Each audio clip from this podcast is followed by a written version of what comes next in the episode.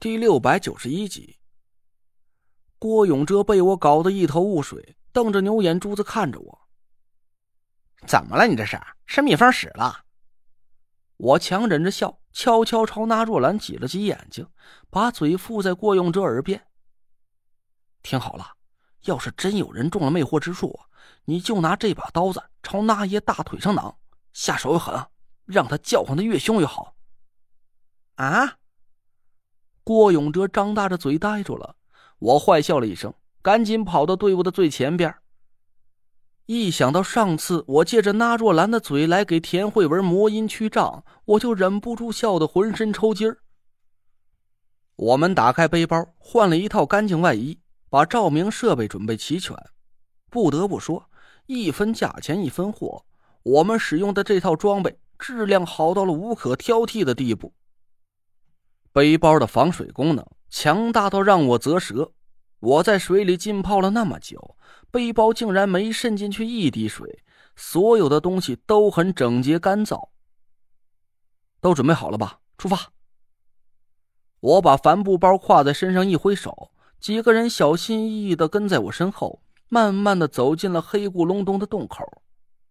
几道光束四散开来，把洞口里照的是一片雪亮。和地下溶洞的入口很相似，这里应该是一条通往地下的通道。清凉的水流从我们脚下不停的涌入通道里，但同时通道深处又在鼓鼓的向外冒着温热的白气，那股硫磺的味道更浓郁了。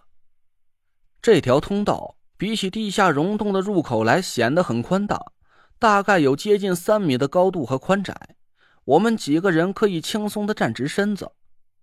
明亮的光束里，到处都是白茫茫的白气，能见度只有个不到五米远。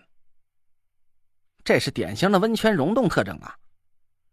队伍后边传来了郭永哲的声音：“哥们猜呀，这里和地下溶洞的结构差不多，入口是个喇叭形状，越往里走啊就越宽敞。瞧着白气的温度和硫磺气味，不出一百米就应该有个挺大的温泉。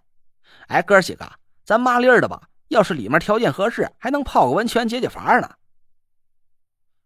泡温泉真是个不错的诱惑。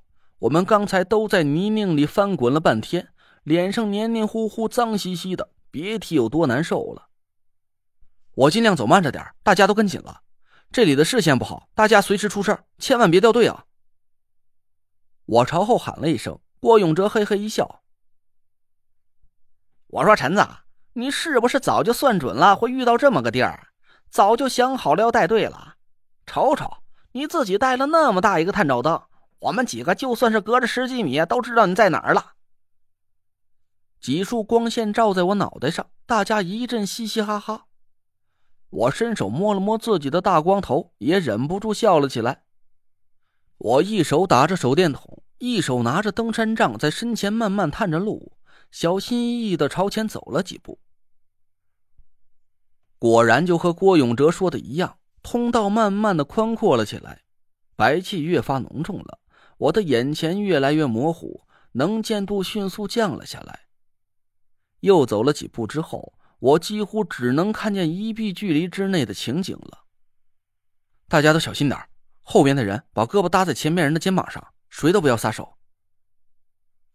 我朝后喊了一句，四道声音传进我的耳朵，我的心稍稍落了一点从几道声音传来的距离上判断，那若兰机警的格挡在了田慧文和唐果儿之间，走在了队伍的正中。就算是唐果儿想要对田慧文做什么手脚，中间隔着一个法力高强的那若兰，他也不会有机会动手。热浪不停的钻进了我的冲锋衣里，我出了一身白毛汗，大光头颅顿时涌出了一道瀑布。腕表上显示的气温达到了四十三度，我心里暗暗吃惊。看起来这温泉的温度绝不会低，我们竟然还妄想着要泡温泉，那不被当场煮熟了才怪。队伍就这么慢慢的朝洞里一步一步蹭过去，山洞越加宽敞了，我能明显的看到白色的雾气不断的向上翻滚飘起，身后传来说话的声音也渐渐空旷了起来。离我们进入洞口的时间已经过去了将近十分钟。虽然我们还没走到温泉的所在地，但所幸也没遇到什么意外的情况。看来镇守这里的天尊真的是被凤鸟的鸣叫声给伤到了。我心里暗喜，要是我们的运气足够好的话，说不定可以顺顺当当的走完这段路，不会遇到任何阻碍了呢。虽然心存着这种侥幸，但我脑子里的弦却没敢放松。我警惕的感受着四下的气息，脚步依然没敢加快，还在慢慢的一步一步蹭向洞里。靠，这他妈山洞多长啊！都走了这么久了，还没到。嗯，我正在嘟嘟囔囔的吐槽，突然我愣了一下，下意识的站住了脚步。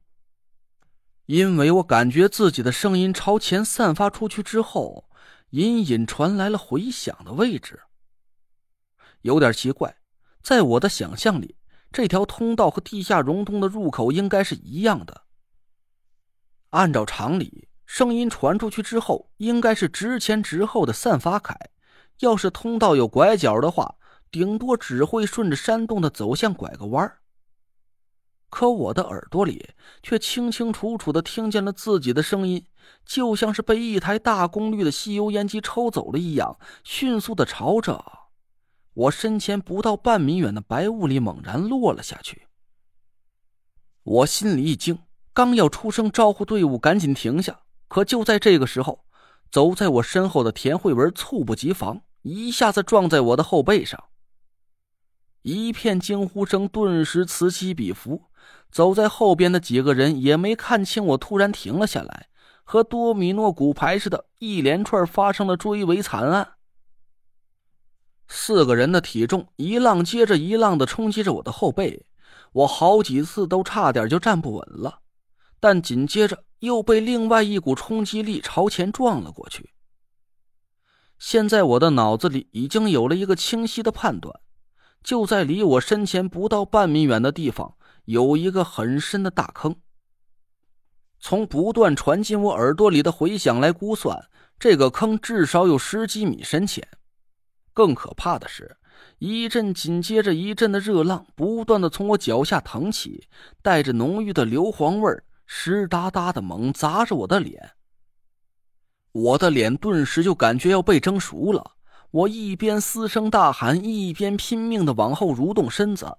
这要是一个不小心掉下去的话，就算不给摔成个残废，也会掉进滚烫的温泉里，变成一颗翻滚在火锅里的大肉丸子。混乱之中，也不知道是谁的登山杖，好死不死的砸在我的腿弯上。